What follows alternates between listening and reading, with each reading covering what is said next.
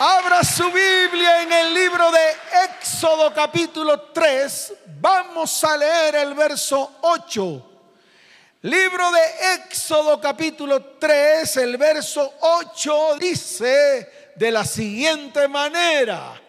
Es el Señor hablando y dice así con voz de trueno, con voz potente, dice, y he descendido, como dice, dígalo fuerte, como dice y he descendido para librarlos de mano de los egipcios y sacarlos de aquella tierra a una tierra buena y ancha, una tierra que, dígalo fuerte, a una tierra que, buena y ancha, así que no se amanguale con Egipto, ni siquiera mire hacia atrás ni siquiera se acuerde del pescado y la carne y los pepinos y los pimentones y los ajos y las cebollas y los cebollines que comía usted de balde en Egipto. Ni siquiera mire hacia atrás para acordarse de absolutamente nada de lo que tal vez hizo en Egipto cuando estuvo allí. Si usted salió de Egipto Hoy es el día de pararse firme para decirle al Señor, y no vuelvo más a Egipto, porque Egipto no es mi lugar. ¿Cuántos dicen amén? ¿Cuántos dicen amén? Dele fuerte ese aplauso al que vive por los siglos de los siglos. Pero hay un problema. El problema es que hemos adquirido muchos compromisos con el mundo. Y esos compromisos, escuche, no coinciden con nuestras convicciones. Es ahí donde hay que meterle el dedo a la llaga. Es ahí donde tenemos que mirar con lupa. Porque si usted ha adquirido compromisos con el mundo que van en contra de sus convicciones, es allí donde usted permite que a su vida, a su casa, a su hogar, a su familia y a su descendencia entre contaminación espiritual. Y cuando el mundo entra a su casa, entra a su vida, entra a su familia, déjeme decirle algo, que el mundo sí sabe qué hacer con usted. Y lo primero que hace es comenzar a destruirlo. Lo primero que hace es comenzar a robarle. Lo primero que hace es comenzar a acabar su vida, su casa, su hogar, su familia y su descendencia. Porque cuando usted le abre la puerta al mundo, el mundo entra con todo lo que él tiene. Amén. ¿Cuántos dicen amén? Por eso yo le digo a todos los que amamos a Dios, que de una vez por todas tienes que evaluar los compromisos que has adquirido con el mundo ante el gran compromiso al cual tú fuiste llamado por Dios. Cada uno de nosotros, iglesia, es responsable. Es que, no, dígalo fuerte, es que, tan bonitos. Levante su mano y dígale, Señor, yo soy responsable. Dígale, Señor, yo soy responsable directo del llamado y las convicciones que el Señor ha puesto en mi vida y en mi corazón. ¿Cuántos dicen amén? Dele fuerte ese aplauso al que vive por los siglos de los siglos. Usted es responsable directo de su llamado. Y si es responsable directo de su llamado, usted tiene que respetar las convicciones. Tiene que respetar los fundamentos. Tiene que respetar los principios que están descritos en la palabra y que un día el Señor nos entregó a través de ella. Usted no puede seguir endeble con los calzones abajo. Porque si sigue con los calzones abajo, el mundo lo vuelve ñoña, como lo vuelve no, usted no sabe. ¿Cómo lo vuelve? Ñoña. Ay, pastor, que es una ñoña. Una vez a mí me dio una ñoña en la pierna. Y yo no me dejaba tocar por nadie y nunca quise que mi mamá me viera la ñoña, porque yo sabía lo que me iba a pasar. Yo sabía lo que qué. Mi mamá me iba a amarrar y me iba a exprimir la ñoña. Me le iba a espichar, me iba a sacar toda la materia y todo lo que había en esa ñoña. Y un día yo me levanté y fui hacia la nevera. ¿Hacia dónde fui? A la nevera y empecé como a cojear. Y mi mamá que tenía el ojo del sexto sentido, porque ella veía todo, me quedó mirando, así como quien no quiere la cosa. Y entonces me llamó, Luisito, ¿cómo me llamó? Luisito, estaba yo chiquitico, tenía como 11 años. Ven acá. Y yo fui, pero ya fui caminando bien. Hipócrita. Con razón mi mamá me decía carita de ángel y mente de Judas. ¿Cómo me decía mi mamá? Carita de ángel y mente de Judas, me decía mi mamá. Increíble. Entonces yo le dije, ¿qué mamá que tienes en la pierna? Nada, mamá. Tenía una cipota y ñoña así de grande. Un nacido que me había salido con mucha pus y prácticamente ya no podía caminar. Yo creo que si hubiera seguido así, lo que me hubiera pasado es que hoy ya no tuviera pierna. Prácticamente que estaba listo para que una gangrena atacara mi pierna. Y se armó de tres viejas. ¿De quién se armó? Dígalo fuerte, ¿de quién se armó? De tres viejas tronchatoros. Entre eso la nena. Ahí sí la nena se volvió fuerte conmigo, fortachona. Y me agarraron una tarde. Me pusieron encima de una mesa.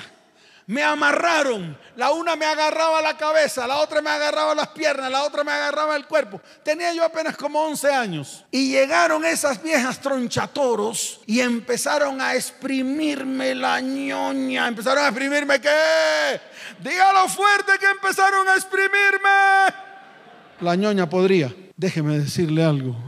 Hoy le tengo que dar gracias a Dios porque le mostró a mi mamá lo que tenía mi pierna, porque de lo contrario mi pierna hoy no hubiese existido. Y eso es lo que Dios quiere evitar con su iglesia. Quiere evitar que la iglesia se vuelva una ñoña, que la iglesia se levante, que la iglesia qué. Dígalo fuerte que la iglesia qué. Que la iglesia se levante en santidad que la iglesia se levante en medio de los principios y fundamentos de su palabra que la iglesia camine, que la iglesia camine en la palabra que el Señor nos ha entregado. Que la iglesia no vuelva atrás. Y déjeme decirle algo, porque el mundo, Egipto, te destruye, te acaba, acaba con tu vida, acaba con tu familia y acaba con tu descendencia. ¿Cuántos dicen amén? Dele fuerte ese aplauso al Señor.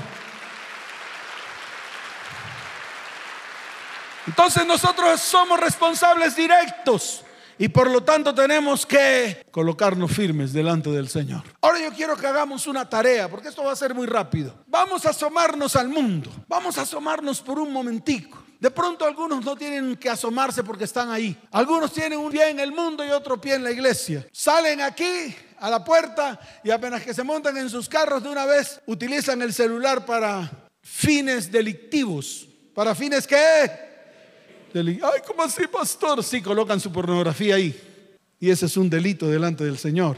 Empiezan a comunicarse con la chimoltrufia, mandándole corazoncitos y frases, diciéndole a la chimoltrufia, por favor, una fotico, haciendo cosas que no convienen delante de Dios. Ese es el problema de la iglesia, que delante de Dios, aquí en la iglesia son unos, pero cuando salen son otros. Tienen la mitad de su vida en el mundo y la mitad de su vida en la iglesia. Y déjeme decirle algo, Egipto y la iglesia no son compatibles. No hay manera de que se puedan mezclar. No hay manera. Por más de que usted piense que puede estar aquí en la iglesia levantando las manos, adorando al Señor, estar en el programa en adoración a las 4 de la mañana, luego escuchar la charla de las 5, estar en el programa en tu presencia de las 6, terminar a las 8 fortalecido y cree que puede tocar su pie al mundo, porque apenas que usted toque al mundo, el mundo lo devora. ¿Cuántos dicen amén? Por eso quiero que miremos y hagamos juntos un análisis espiritual profundo de lo que hay en el mundo. Mire, Egipto es un símil del mundo. Eso está escrito en el libro de Primera de Juan, capítulo 5, verso 19. Vaya por favor a Primera de Juan, capítulo 5, verso 19. Mire lo que dice la bendita palabra del Señor. Dice, sabemos que somos de Dios. Sabemos que qué. Pero dice, y el mundo entero está bajo el maligno. ¿Y el mundo entero está bajo el qué? O sea que cuando usted se asoma al mundo y lo pisa, usted queda automáticamente bajo la autoridad del maligno. Y ahí es donde el maligno se aprovecha para hacer lo que se le da la gana con usted. Y no lo estoy diciendo yo, está escrito en la palabra y está escueto, no está oculto, no hay que interpretarlo. No hay que mirarlo con lupa a ver qué es lo que dice, pastor, interprételo. Usted no tiene que interpretar nada, ahí está escrito. Dice, el mundo entero, como dice, no, dígalo fuerte como dice, el mundo entero está bajo el maligno. Eso lo dijo el apóstol Juan en su primera carta. Y si lo dijo el apóstol Juan fue porque lo recibió del Espíritu Santo. Le voy a explicar por qué. Porque el único que tenía mayor cercanía con el Señor era el apóstol Juan. Era el que más se le recostaba en su hombro. Era el que más cerca de él estaba. Y esta palabra la recibió del Espíritu para que hoy, cuando hoy a través de mí se lo tenga que decir a la iglesia. Entonces, si usted se asoma al mundo, eso es lo primero que va a encontrar. Va a encontrar que el mundo está bajo el maligno. Y el plan del maligno siempre será robar, matar y destruir. Siempre será qué? ¿Qué vino a hacer el maligno en el mundo? Se acabó el lío.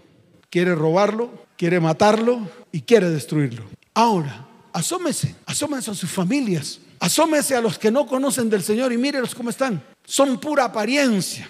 Usted los ve tomándose foticos en su Instagram y en sus cosas ahí, en su TikTok y haciendo cositas. Y se ven todos sonrientes, bonitos, con vestidos bonitos, con lucecitas, pero sus corazones están podridos. Sus vidas son vidas desordenadas sin propósito, amargados, enfermos. Y eso es lo que usted encuentra en el mundo. Así que no permita que el mundo lo dislumbre, porque todo lo que hay en el mundo, déjeme decirle algo, pertenece al maligno y el maligno lo tiene bajo su autoridad. ¿Cuántos dicen amén? Pero en Egipto también está Faraón. ¿Quién está en Egipto? Claro, Faraón, el espíritu del mundo. Faraón viene a ser el espíritu del mundo. ¿Y qué hace este espíritu? Siempre querrá mantenerlo alejado de Dios. ¿No se ha dado cuenta? ¿No se ha dado cuenta que muchos prefieren no venir a la iglesia, verlo por redes sociales? En los tiempos de puentes, ¿qué hace la gente? Pues se multiplican más las redes sociales, más ven las redes sociales, la transmisión por redes sociales, que los que vienen a la iglesia. ¿Por qué?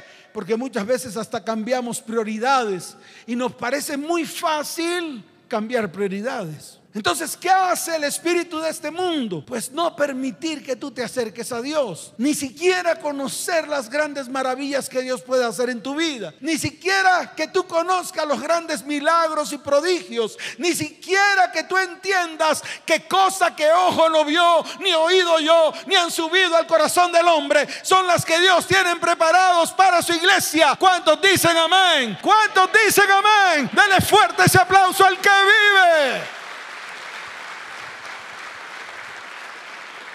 Entonces este faraón o el espíritu del mundo querrá siempre mantenerte alejado de Dios. Siempre querrá mantenerte alejado de la santidad. Siempre querrá mantenerte alejado de las bendiciones de Dios. Eso es lo que hace Faraón. Eso es lo que hace el espíritu de este mundo. ¿Y usted qué hace? Pues se une con ese espíritu del mundo. Mira las luces todas bonitas por ejemplo, en este tiempo le ponen hasta las bolas al árbol. ¿Qué le ponen al árbol? Dígalo fuerte que le ponen al árbol. Y usted piensa que eso es salvación. Y usted piensa que porque pone el árbol en su sala, entonces ya usted es salvo. Y los niños gozan de alegría y de gozo. Y son felices viendo las luces y las bolas. Qué error. Entre más usted se una a lo que el mundo hace, más el mundo se lo va a comer vivo. Y más las cosas del mundo van a entrar a su casa. Y después usted termina haciendo lo que el mundo hace. Empiezan las rumbas, empiezan las fiestas, empieza la taran tan taran tarará, comienza usted allá a armar rumba en su casa. No, es, es, para que los del mundo se conviertan a Dios. Esa es la peor mentira. Eso es la peor mentira que le puede decir alguien a alguien. Que abra la puerta de su casa para que el mundo entre y celebrar lo que el mundo celebra, para que ellos se vuelvan a Dios. No hacen eso. Ellos llevan sus buñuelitos. ¿Qué llevan? Dígalo fuerte que llevan. Las natillitas que llevan. El dulcecito de mora que llevan. Y la botella de aguardiente. Y la tienen encaletada. Ahí en una bolsita de papel. Cuando usted se descuida, ya están haciendo la ronda del aguardiente. Y usted, como está en medio del bololó, está en medio del qué? Del bololó usted sencillamente empieza ese espíritu a traerlo. Y en vez de que ellos acepten al Señor en su corazón, tú terminas aceptando a Satanás en tu corazón. Y entonces eso lo hacen durante las nueve noches que le hacen a los muertos, inventadas por Egipto. ¿Quién las inventó? Egipto. Egipto inventó las nueve noches. Y normalmente las nueve noches se las hacían a los muertos. Y eso lo metieron dentro de toda esa parafernalia inmunda, mundana, que lo que hace es llevar a su casa, a su hogar y a su familia a la destrucción. Porque medio usted le abre la puerta al mundo y el mundo se lo come vivo. ¿Qué hace el mundo con usted? No, no, no, dígame, come vivo. Ah, ya, muy bien, ahora sí. Ellos saben cuando se los come vivo. Además de todo lo anterior, y ya para terminar, quiero mostrarte todo lo que en el libro de Éxodo revela lo que se vive en el mundo. Toma tu Biblia en el libro de Éxodo rápidamente, porque yo necesito mostrarle todo lo que en, el, en ese Egipto hay. Y lo muestra de una manera clara para que se le abra los ojos a la iglesia de lo que hay en el mundo. Entonces le voy a mostrar paso a paso, cita por cita. Es más, usted no tiene que brincar de un lado para otro. Vamos a hacerlo secuencial. Ahí está, mire, por ejemplo, el mundo trae tributos y cargas pesadas. ¿Qué trae el mundo? ¿Y qué más? Cargas pesadas. ¿Sabe lo que hizo el Señor con los tributos? No sacó de su bolsillo. Fue y envió a uno para que fuera al lago, sacara un pez, le abriera la boca y sacara dos monedas. Y le dijo, con esta moneda pagas tú y con esta pago yo. Le pagó al César lo que era del César, pero no de su bolsillo. Lo sacó de un pescado. ¿Lo sacó de quién? De un pescado. Pero yo sé que muchos aquí tienen hasta que sacar créditos para poderle pagar tributo al César porque eso es lo que hace el mundo. Mire lo que dice Éxodo capítulo primero, verso 11. Dice, entonces pusieron sobre ellos comisarios de tributos. ¿Comisarios de qué? Que los molestasen con sus cargas. Y edificaron para Faraón las ciudades de almacenaje, Pitón y Ramesés. Ahí está. Tributos y cargas pesadas. Éxodo capítulo primero, verso 12. Allí nomás opresión. ¿Qué hay en Egipto? Opresión, ahí dice. Pero cuanto más los oprimían, más los que los oprimían, tanto más se multiplicaban y crecían de tal manera que los egipcios temían a los hijos de Israel. Opresión. Muchos de los que están aquí están oprimidos por el mundo, porque eso es lo que trae el mundo. Le voy a mostrar otra. Está en Éxodo capítulo primero, verso 14. Ahí abajito dice, y amargaron su vida con dura servidumbre. ¿Amargaron su qué? Trae amargura y raíz de amargura. Eso trae el mundo. ¿Qué más trae el mundo? Más abajito en el verso 16. Mire lo que dice. Cuando asistáis a las hebreas en sus partos y veáis el sexo, si es hijo, matadlo. Si es hijo, ¿qué? ¿Qué trae el mundo? Muerte. ¿Qué trae el mundo? Muerte por Dios. Y seguimos bajando. Éxodo 2, capítulo 23. Mire lo que dice más adelantico. Pase la hoja. Dice la palabra del Señor. Aconteció que después de muchos días murió el rey de Egipto y los hijos de Israel gemían a causa de la servidumbre. ¿A causa de la qué? O sea que trae servidumbre, esclavitud. Y yo sé que muchos de los que están aquí son esclavos del mundo. Están en medio de la esclavitud de Egipto. Conozco a muchos que trabajan de domingo a domingo en jornada continua. Dice que para ganar dinero. Y siempre los ve uno arrancados. ¿Cómo los ve? Arrancados, parecen conejitos. Se sacan el bolsillo y está limpio. Y yo le hago una pregunta. ¿Usted cree que eso es vivir? Eso no es vivir. Eso es estar muriéndose en vida cuando usted se mezcla con el mundo, cuando el mundo lo coge y lo oprime, cuando el mundo lo atormenta, cuando el mundo lo aplasta, cuando el mundo lo deshonra, cuando el mundo lo enferma, cuando el mundo lo mata porque eso es lo que hace el mundo. Y por último, en Éxodo capítulo 3, verso 7, mire lo que dice la palabra. Dijo luego Yahweh, bien he visto la aflicción, la que de mi pueblo que está en Egipto y he oído su clamar a causa de sus exactores, pues he conocido sus qué. Dígalo fuerte, sus qué. Angustias, aflicción y angustias. Eso es lo que vemos en el mundo. Y les puedo dar otro compendio más. Problemas económicos, violencia, destrucción de la familia, pestes, plagas, destrucción de sus hijos, destrucción de sus descendientes. En fin, el mundo no es para la iglesia. El mundo es para los mundanos. Y nosotros lo que tenemos que hacer es, con el llamado que Dios nos ha hecho, ir al mundo para que el mundo se vuelva a Dios, para que el mundo crea en el sacrificio de Cristo en la cruz del Calvario y venga para el mundo salvación y vida eterna. ¿Cuántos dicen amén? ¿Cuántos dicen amén? Dele fuerte ese aplauso al que vive.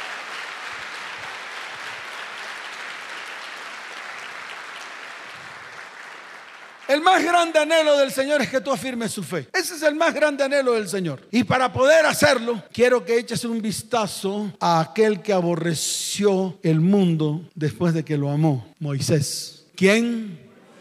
Moisés. Porque él vivió en Egipto. Es más, fue criado por Faraón. Fue criado por Faraón. Vivió las leyes y las costumbres de Egipto. A pesar de que era un hebreo. Por su sangre pasaba por sus venas y arterias pasaba sangre hebrea. Y él amaba a Faraón y a la hija de Faraón, pero también amaba a su mamá, que fue la que, el que lo crió. Sin embargo, Moisés adquirió las costumbres de Egipto. Pero en el momento, y yo quiero que esto usted lo entienda, en el momento en que Dios se le revela, en el momento en que Dios se le qué, dígalo fuerte, en el momento en que Dios qué, así como se le ha revelado a muchos de ustedes. Porque yo estoy seguro que en este tiempo Dios se le ha revelado a muchos de los que están aquí y muchos de los que están allá. El problema es que no avanzamos en esa revelación. No permitimos que Dios nos use. No permitimos ser instrumentos de Dios. ¿Por qué? Porque precisamente el mundo nos sigue presionando. Moisés, escuche bien, salió huyendo. Después de cumplir 40 años salió huyendo y durante 40 años estuvo pastoreando las ovejas de su suegro Jetro. Pero un día, pero qué? Un día Dios se le apareció y ahí comenzó a aborrecer todo lo que Egipto era. Por eso miramos con lupa a Moisés. Miramos con lupa sus convicciones y su firmeza, porque la propuesta de Faraón, escuche, chocaba con las convicciones que Dios había colocado en el corazón de Moisés. Y entonces es aquí donde yo me detengo para decirte a ti, cuando Dios te llama, cuando Dios qué? te llama porque es importante, no lo hace para que hagas cosas sencillas. Cuando Dios te llama, lo hace para colocarte tareas que son bien peligrosas. ¿Que son bien qué? Claro, bien peligrosas. Imagínese a un Moisés enfrentado a su propio, entre comillas, protector, entre comillas enfrentarse prácticamente que a su propio papá. prácticamente. Sin embargo, su convicción era más grande que ese que tal vez lo cuidó durante sus primeros 40 años de vida, a ese que le dio educación, a ese que le dio las leyes y se la puso en la cabeza, a ese que le, lo convirtió en arquitecto, a ese que lo convirtió prácticamente en un legislador, porque eso era lo que era Moisés. Sin embargo, se paró firme, se paró qué? Firme. Y él, Moisés, comenzó a hacer tareas bien pesadas y bien duras. Todo lo que Dios le mandó a hacer a Moisés no era fácil de hacer. Es más, le digo algo más. En el libro de Hebreos capítulo 11, no vaya a abrir la Biblia, que eso está largo ahí. Cuando usted llega a la casa, léalo y se dará cuenta todas las tareas que Dios le mandó hacer a cada uno de aquellos a los cuales Él llamó para que hiciera tareas específicas. Y precisamente habla de Noé, que a pesar de que no veía ni una gota de agua, empezó a construir un arca porque sabía lo que Dios iba a hacer después. E incluso habla de Abraham, que en medio de su vejez, con una mujer estéril y vieja, una mujer estéril y qué, y vieja, pudo esperar la promesa para que se cumpliera en su vida de tener un hijo. Y habla de todos, habla de Josué, habla hasta de Raab, habla de todos los personajes. Habla de Gedeón, un cobarde y medio. ¿Un cobarde y qué?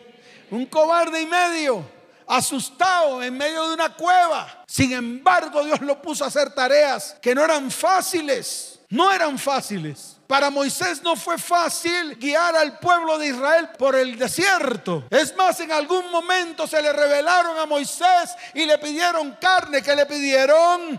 Dígalo fuerte que le pidieron Estoy aburrido, estamos aburridos, estamos comiendo maná, maná de día, maná de noche, maná de tarde. La recogemos, hacemos masitas, hacemos arepitas, hacemos envueltos, hacemos esto. Todo era con el maná hasta que un día se aburrieron y le dijeron a Moisés, no aguantamos más, queremos carne, queremos carne, como, como decían.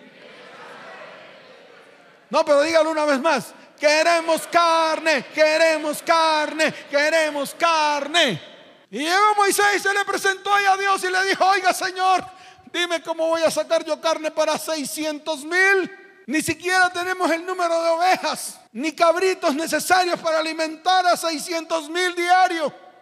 Y, Moisés se le, le, se le enfrentó a Dios. Y llegó Dios con ese amor que sentía hacia Moisés, con ese amor que sentía hacia quién? hacia Moisés y lo queda mirando así. Yo me imagino a Dios sonriente ante un Moisés bravo. Porque es que estaba embejucado. Y Moisés no le hablaba a Dios bonito, le hablaba bien duro. Le decía, ¿tú por qué me trajiste aquí? ¿Por qué tuve que ser yo? ¿Qué te pasa? ¿Qué, ¿Qué, te pasa? ¿Por qué, me, ¿Por qué me sacaste de Egipto y yo tenía que haber hecho todo esto con todo este pueblo? Pueblo de dura serviz. ¿Qué te pasa, Dios? Y yo me imagino al Señor viendo a Moisés, así como te mira a ti que medio te da un dolorcito de cabeza y tú le dices, Diosito lindo, que se me quite el dolor de cabeza. Medio te da un dolor de espalda, medio te da una gripa y ya no vienes a la iglesia. Medio te da COVID y te quedas en tu casa encerrado porque piensas que el COVID te va a matar. El COVID no mata a nadie. Los que murieron tenían que morir, porque eso fue lo que pasó con el COVID. Fue algo planeado para disminuir la población mundial. Pero aquí estamos los que nos levantamos, los que le creímos a Dios, los que tenemos propósitos con Dios. ¿Cuántos dicen amén? Dele fuerte ese aplauso al Señor. Ay, pastor, yo no voy a la iglesia porque me duele la espalda, me arde el estómago, me duele la garganta, me duele la cabeza. Y le sacamos una mano de excusas. Y llega Dios y le habla a Moisés, así lo mira así todo lindo. Le dice, Moisés, ¿acaso se ha cortado mi mano para salvar? ¿Tú crees que mi mano se ha cortado para salvar? Al día siguiente habían dos hileras de ida y de venida de codornices, 45 kilómetros de codornices, que llegaron todos esos israelitas hambrientos y empezaron a llenar sus bolsas de codornices. Empezaron a comer codornices y dice la palabra, hasta que le salía por los dientes, respiraban carne. Y así a veces somos. Tú le pides a Dios y Él te provee, te bendice y sin embargo reniegas contra Él. No vienes a la iglesia ni siquiera te colocas delante de Él, no eres capaz ni siquiera de levantarte temprano. Pero si te mandan a llamar del trabajo, ay, si tienes que ir, porque es que el trabajo te da billete y Dios te pone cargas. Esa es la idea de muchos cristianos de hoy. Si lo manda el hombre, eso lo que el hombre le manda hacer lo hace, porque prefieren obedecer al hombre antes de obedecer a Dios. Si le dice su pastor o su líder que se quede agachado durante dos horas, ahí se queda agachado pero si Dios le dice que se postre diez minutos, usted le relincha a Dios. ¿O es que acaso no los he visto? Cuando el Señor les dice, póstrense y extiendan sus brazos hacia adelante, usted dura un minuto porque ya se está rascando hasta la nalga. Yo los veo, en mi espíritu veo cómo les da cosquilla por todos lados, rasquiña, parece que tuvieran pulgas, porque no son capaces de ir delante de la presencia de Dios ni un minuto. No tienen intimidad con Dios ni un minuto. Y la iglesia en este tiempo se tiene que poner firme. ¿Se tiene que poner qué? Dígalo fuerte, se tiene que poner qué? Para hacer lo que Dios está mandando hacer en este tiempo. ¿Cuántos dicen amén? Fuerte ese aplauso al que vive por los siglos de los siglos. Wow. Qué tremendo. Moisés se paró firme en sus convicciones se paró firme porque todo lo que Faraón le decía a él le chocaba. Y eso es lo que Dios quiere que tú hagas en este tiempo.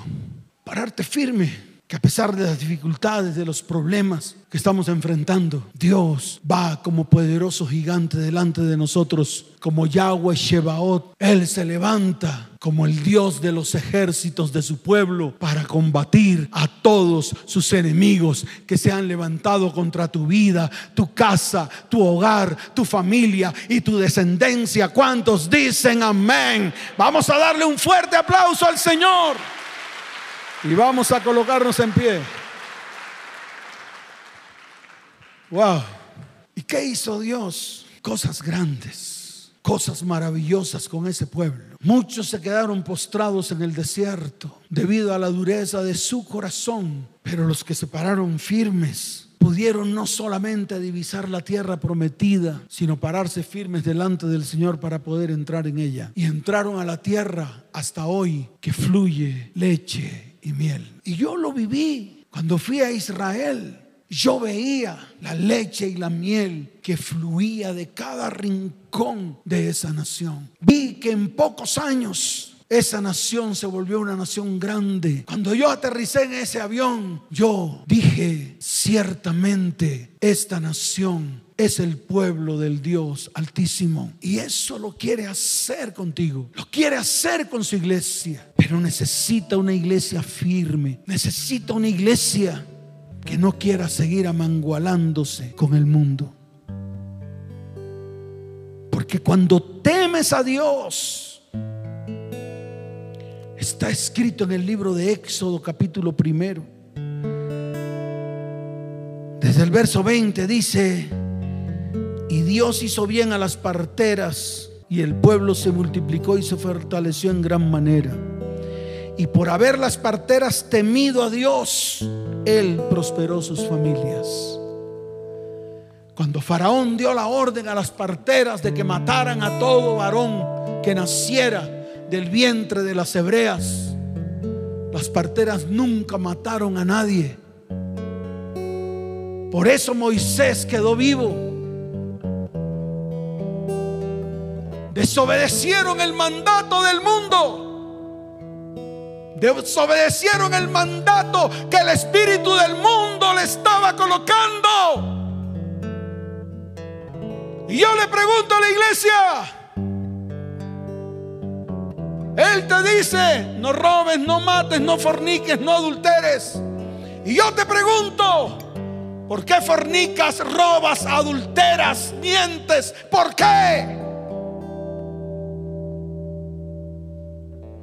Cuando el mismo Señor dice que cuando estas mujeres, o por causa del temor que estas mujeres tenían a Dios, el temor de Dios a estas parteras, dice la palabra que Dios prosperó sus familias. Entonces párate firme, porque son los tiempos. En ese tiempo el pueblo de Israel necesitaba una intervención divina para que pudieran salir de Egipto. Y déjeme decirle algo, hoy el Señor se ha levantado para hacer una intervención divina en medio de tu vida, tu casa, tu hogar, tu familia y tu descendencia. Y hoy el Señor va a hacer una intervención divina para sacarte a ti y a todos los tuyos del mundo. ¿Cuántos dicen amén? ¿Cuántos lo creen?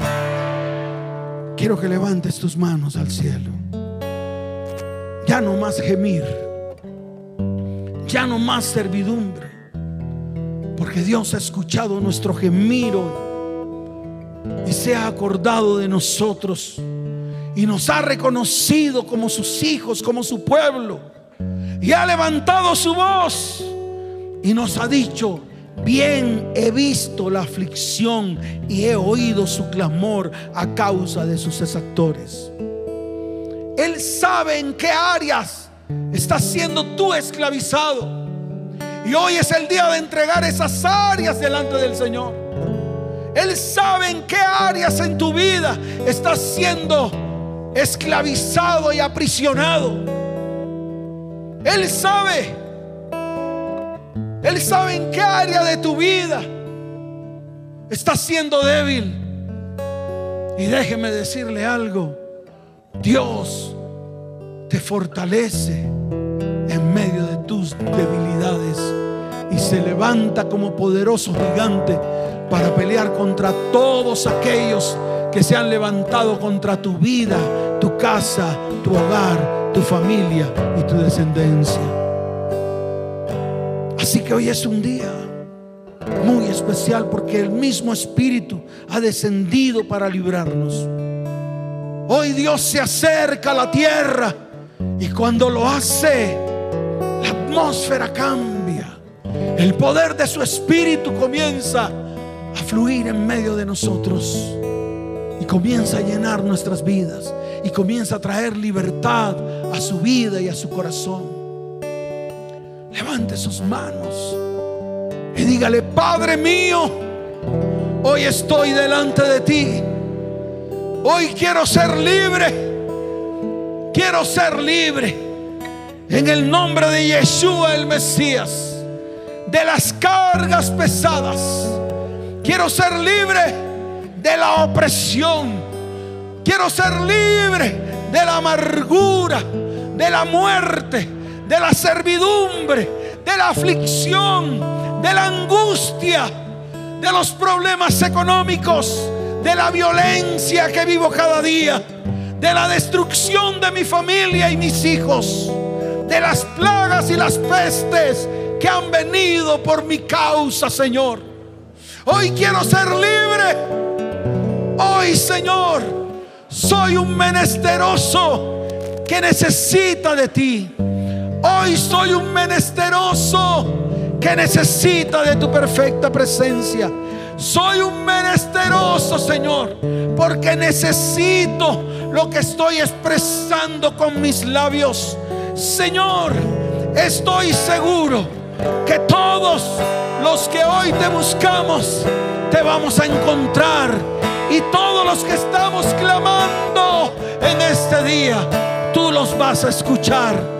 Padre, dile Padre, desciende con tu poder Desciende con tu gracia, desciende con tu amor, desciende con tu bondad, desciende con tu misericordia. Padre, aquí está tu iglesia, aquí está tu iglesia. Señor, desciende. Necesitamos tu presencia. Solos no podemos hacer nada. Necesitamos que tú estés aquí, amado Dios. Oh Padre, Padre. Levanta tu voz y dile, Padre, clamamos por libertad, clamamos por sanidad. Sácanos de Egipto, sácanos de la inmundicia, sácanos de la enfermedad, sácanos del pecado, líbranos de la maldición, sácanos de la iniquidad, porque queremos ser libres. Diga, Señor, hoy quiero ser libre, libre por medio del sacrificio que Cristo hizo en la cruz del Calvario. Padre, aquí estamos, tu pueblo, tu pueblo. Levanta tus manos al cielo y dile, Señor, soy un menesteroso. Necesito de ti. Levanta tus manos si necesitas de Él. Levanta tu mano derecha hacia el cielo. Tu mano derecha. Dile, Señor, somos menesterosos. Somos faltos. Somos necesitados. Carecemos de muchas cosas que tú tienes en tu reino. Carecemos de muchas cosas que nos has prometido. Y hoy, Señor, queremos levantar nuestra voz para decirte que somos menesterosos, necesitados te necesitamos, Señor. Clamamos a ti porque te necesitamos. Oh, desciende con el poder de tu Espíritu. Desciende sobre nosotros y ven y ayúdanos. Ven en nuestra ayuda. Cumple tu palabra. Haz la verdad en mi vida. Señor, para que el mundo sepa que tú eres real, para que el mundo se vuelva a ti, Señor. Hoy clamamos, Padre, Di hoy clamo, hoy clamo en el nombre de Yeshua, el Mesías, en el nombre de Jesús. Hoy clamo, Señor. Levanta tus manos al cielo. Oh, levanta tus manos. Padre celestial.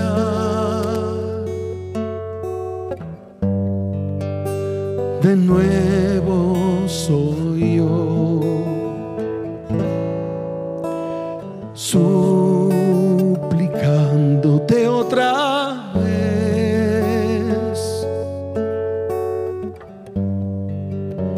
me prestes atención, Padre Celestial, Padre Celestial.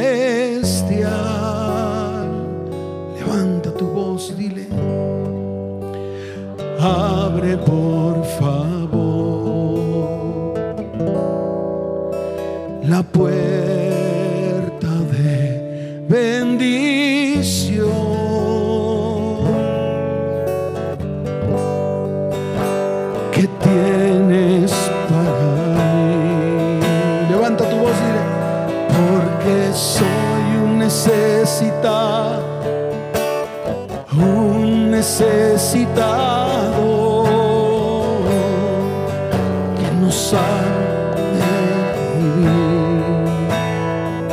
fuerte.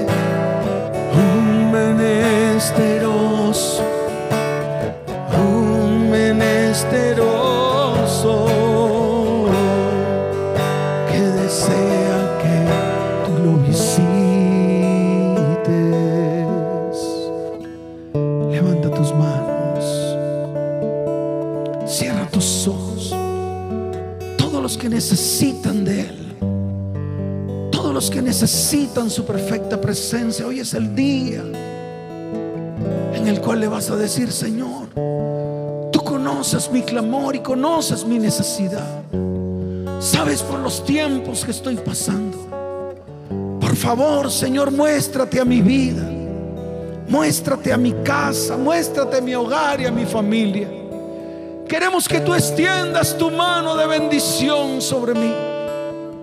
Tú respondas, Señor, al clamor de tu pueblo, al clamor de cada uno de los que estamos aquí, Señor. Que tu espíritu descienda con poder en este día. Que toque vidas y corazones a esta hora. Oh, desciende Espíritu Santo. Levanta tus manos. Cierra tus ojos. Y vamos a decirle, Padre Celestial, dígalo fuerte. Padre Celestial, de nuevo soy yo, de nuevo soy yo.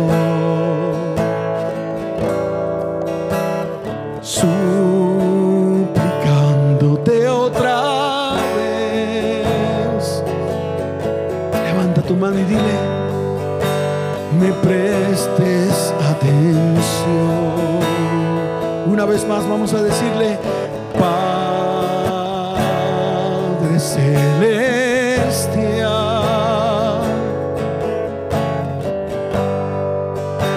Abre por favor la puerta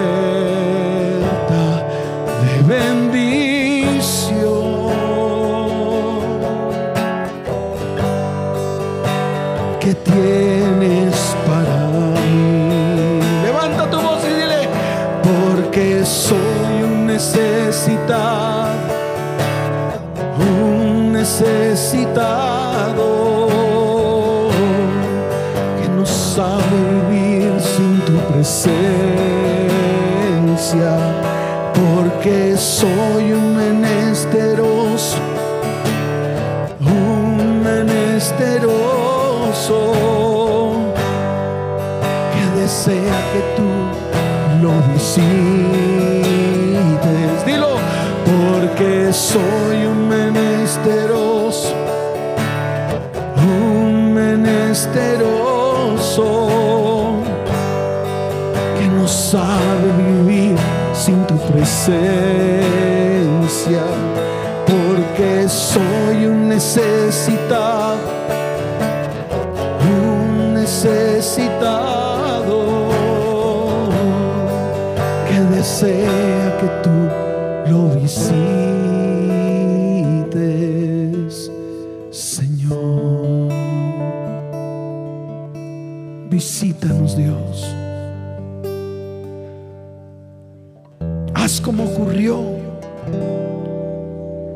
en los tiempos de el éxodo. En ese tiempo, Señor, tú escuchaste el clamor y el gemido de tu pueblo. Y dijiste algo sobrenatural. He descendido para librarlos. He escuchado el gemido. Me he acordado de ellos. Me he acordado que son mi pueblo. Me he acordado que son mis hijos. Por lo tanto he descendido. Porque el clamor de mis hijos ha venido delante de mí. Y he visto la opresión con que el mundo los oprime.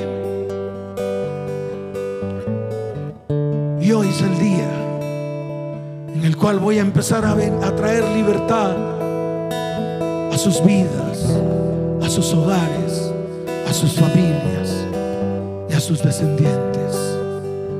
Levante sus manos al cielo. Levanta tus manos al cielo y vas a decirle porque soy un necesitado. Porque necesitamos de su perfecta presencia. Porque necesitamos de Dios. Levanta tus manos. Y dile, porque soy un necesitado. Dilo fuerte, un necesitado que no sabe vivir sin tu presencia. Porque soy un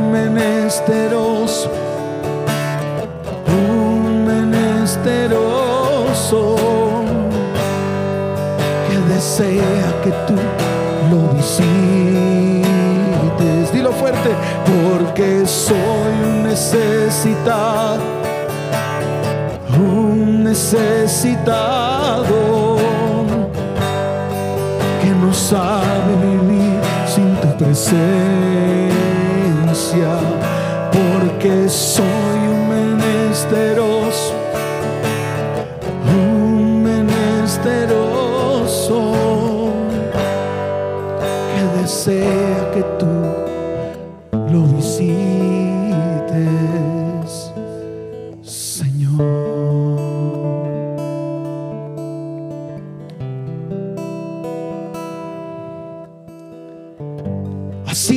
Señor. Porque Él librará al menesteroso que clamare. y al afligido que no tuviere quien le socorra.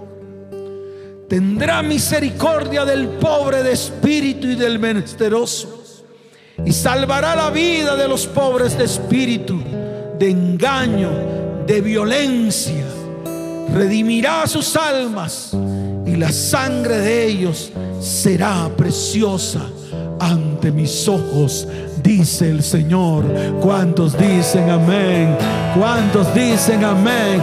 Dele fuerte ese aplauso al que vive. Que suene la trompeta. Fuerte ese aplauso. Levanta tus manos y dile,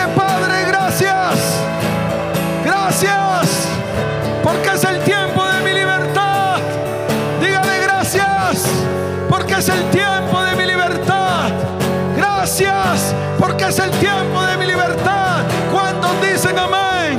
¿Cuántos dicen amén? Dale fuerte ese aplauso al que vive. Da un grito de victoria. Otro grito de victoria. Fuerte ese aplauso al Señor. Levanten sus manos. Ah. Padre, bendice a tu iglesia, iglesia cristiana de TP, te bendigo con abundancia de paz. Te bendigo con salud y prosperidad. Semana de milagros, semana de sanidades y semanas de prodigios vas a experimentar en el nombre de Jesús. Amén y amén. Como dice el pueblo, como dice el pueblo, ven paz, que el Señor te bendiga y te guarde.